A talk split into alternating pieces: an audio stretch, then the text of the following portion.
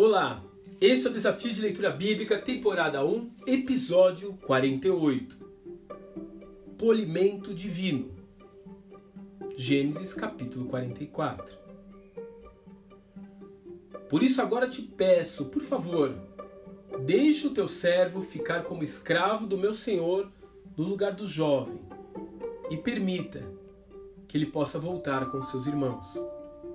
Gênesis capítulo 44, verso 33. Os filhos de Jacó estão perturbados e confusos, tentando entender o que se passa na cabeça daquele egípcio, que ora é generoso com eles, ora os trata asperamente. Eles atribuem essa perseguição que estão sofrendo ao mal que causaram seu irmão no passado, e é isso que os atemoriza. Mal poderiam imaginar que tudo isso não passava de uma sequência de testes elaborados pelo próprio José. Ele age como um pesquisador do comportamento humano e busca, através deles, achar evidências que comprovem mudanças concretas no caráter dos filhos de Jacó. E foram sucessões de prisões, presentes inesperados e acusações indefensáveis.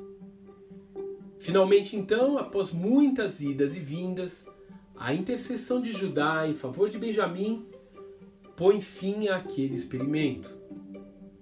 Aquele homem, Judá, definitivamente já não era mais o mesmo que havia encabeçado a ideia de vender José para os ismaelitas. Como você pode ver em Gênesis capítulo 37, versos 26 e 27. O amadurecimento exige um tratamento duro, e Judá de fato foi submetido a uma espécie de polimento de caráter.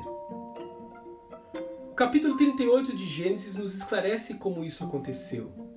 Ele perdeu dois filhos, foi enganado pela nora, e como se não bastasse tudo isso, teve a sua fraqueza moral exposta diante de todos os que o conheciam.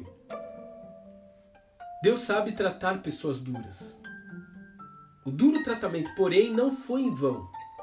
Judá foi transformado e no futuro ele e a sua descendência acabariam se tornando o mais importante remanescente do povo de Israel.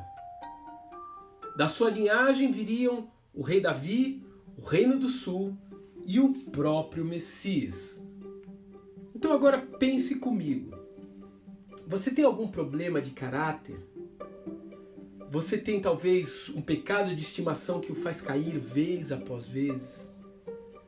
O que Deus precisaria fazer para transformar isso em sua vida?